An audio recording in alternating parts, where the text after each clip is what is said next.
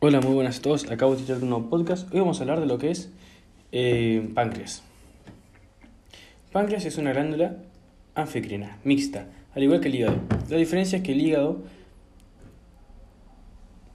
puede realizar estas dos funciones, tanto endocrina como exócrina, a partir de una misma célula, el hepatocito. Mientras que el páncreas realiza estas funciones endocrina y exócrina a partir de estructuras diferentes, la exócrina a partir de acinos pancreáticos y sus conductos, y la endocrina a partir de los dilates de Langerhans con sus distintas células.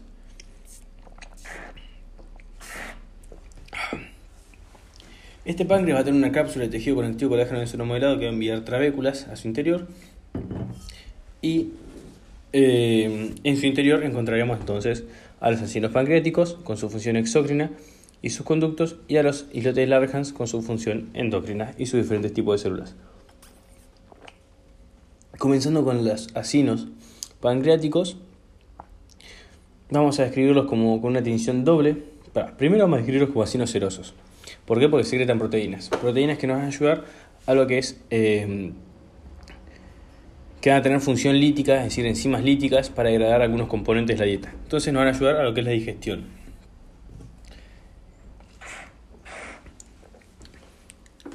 Para secretar proteínas, entonces vamos a tener acinos serosos.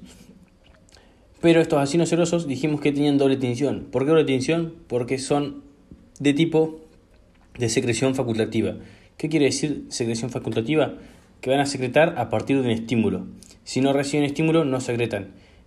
¿Y qué es lo que hacen con esas proteínas? Las almacenan. Por lo tanto, vamos a tener en, mismo, en una misma célula de un acino una basofilia basal, debido a que en la región basal se encuentra la maquinaria sintética, que la maquinaria sintética de proteínas suelen ser ribosomas y retículo endoplasmático rugoso, que se tiene con basófilo, por lo tanto vamos a tener en la región basal ribosomas y retículo endoplasmático rugoso. Se tiene de basófilo, entonces vamos a tener basofilia basal. Y en la región apical, todas las proteínas que se, se produjeron, pero como no hay señal, se almacenan. Por lo tanto, vamos a tener todas las proteínas almacenadas en la región apical y las proteínas tienen con acidófilo. Por lo tanto, en la región apical, al tener proteínas almacenadas, vamos a tener una al tener proteínas vamos a tener acidófilo. Entonces, basal, rer y ribosomas, basófilo, apical, proteínas almacenadas, acidófilo. Corta la bocha. Bien, por eso tinción doble. Em, ¿Para qué nos sirven estas enzimas líticas? ¿Por qué? Porque van a van a dirigirse a lo que es el duodeno, la papila duodenal, junto con el conducto cístico, que proviene del hígado de la vesícula biliar, y nos van a ayudar a degradar entonces los componentes de la dieta. Pero antes, para llegar a lo que es el duodeno, vamos a necesitar una serie de conductos. La primera célula de nuestros conductos es la célula centroacinar. La veremos como una pequeña célula en la luz del acino.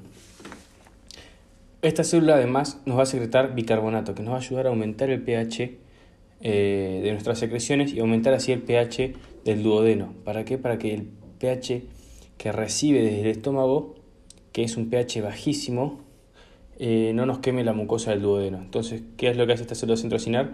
Secreta bicarbonato, el bicarbonato aumenta el pH y ayuda a contrarrestar ese pH tan bajo que proviene del estómago con todo, lo del, con todo el bolo alimenticio, que ahora creo que es llamado quimo. Bien, entonces, célula centrocinar, primera célula de nuestro conducto. Después viene el conducto intercalar. conducto intercalar es de mayor tamaño, pero es muy difícil de ver en los microscopios ópticos. Luego conducto intercalar suele venir los conductos estriados, pero en el caso de páncreas no tenemos conductos estriados, así que nos saltamos el conducto estriado y luego del conducto intercalar vienen los conductos interlobulares. Vamos a verlos en los tabiques de, de la cápsula del páncreas y todos estos conductos interlobulares van a converger en un único conducto llamado conducto Santorini. Este sí sale del páncreas por la cola, pasa por el cuerpo, llega a la cabeza del páncreas y en la segunda porción del duodeno se une al conducto cístico y lo penetran en la papila duodenal para drenar eh, el conducto cístico, la bilis, y el conducto Santorini, el jugo pancreático, con sus enzimas líticas eh, y su bicarbonato. Bien,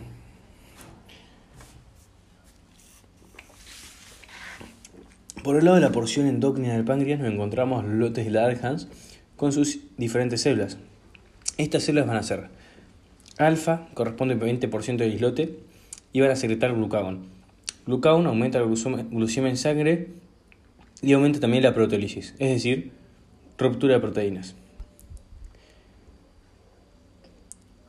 Después tenemos células beta, representan un 70% de islote. Secretan insulina. La insulina disminuye la glucemia, es decir, glucosa en sangre, y aumenta la proteogénesis, es decir, generación de proteínas. Creo que entre un 5 y 8% de células delta secretan somatostatina y regulan a las otras dos células. Es decir, la somatostatina lo que hace es inhibir a las células alfa o beta. El tipo de secreción entonces no es endocrina como las otras dos, no se secretan en la sangre, sino que secretan y estimulan a células que están pegadas en el mismo islote. Entonces es una secreción de tipo parácrina. Por último, las células P corresponden entre 1 y 3% eh, y van a secretar péptido pancreático. Es una proteína que lo que va a hacer es eh, aumentar la síntesis de jugo pancreático y además puede viajar por el torrente sanguíneo y estimular a las células eh, del estómago, a las células principales que se encontrarán en el fondo de las glándulas fúndicas. Bueno, a estas células, ¿para qué? Para que secreten más pepsinógeno. Que este pepsinógeno con el pH bajo de la luz del estómago se convierte en pepsina y ayuda a degradar proteínas de la dieta. Eh, por lo tanto, esta este célula P que secreta péptido pancreático se podría decir que tiene un componente tanto parácrino como endocrino. Parácrino porque ayuda y estimula a la síntesis de más jugos pancreáticos, es decir, células en el mismo páncreas, y endocrino porque estimula las células principales de otro órgano, que son las células eh, principales, se llaman así no porque son las más importantes del estómago, sino las células principales del estómago. Entonces, ese es su componente endocrino.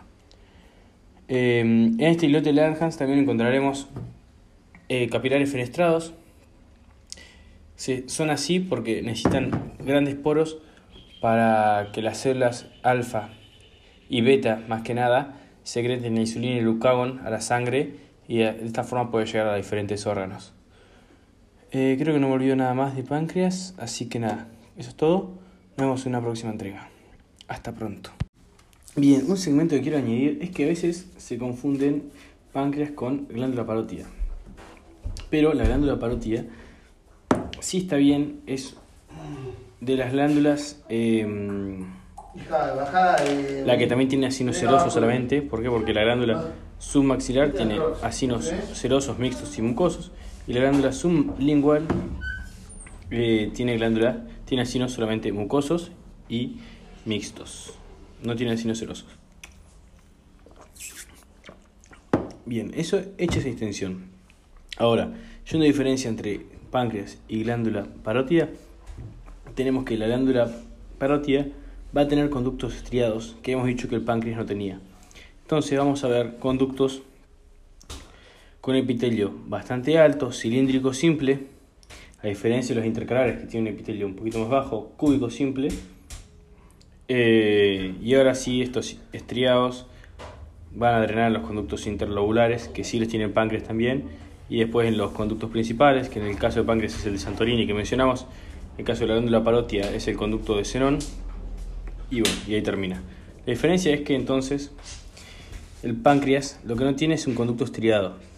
El conducto intercalar del páncreas drena directamente, drena directamente el interlobular, mientras que el de la parótida va a tener el conducto intercalar con un epitelio cúbico simple, el de, drena el conducto estriado con un epitelio cilíndrico simple y ese estriado drena el interlobular. Bueno, ahora sí, nos vemos en la próxima entrega. Hasta pronto.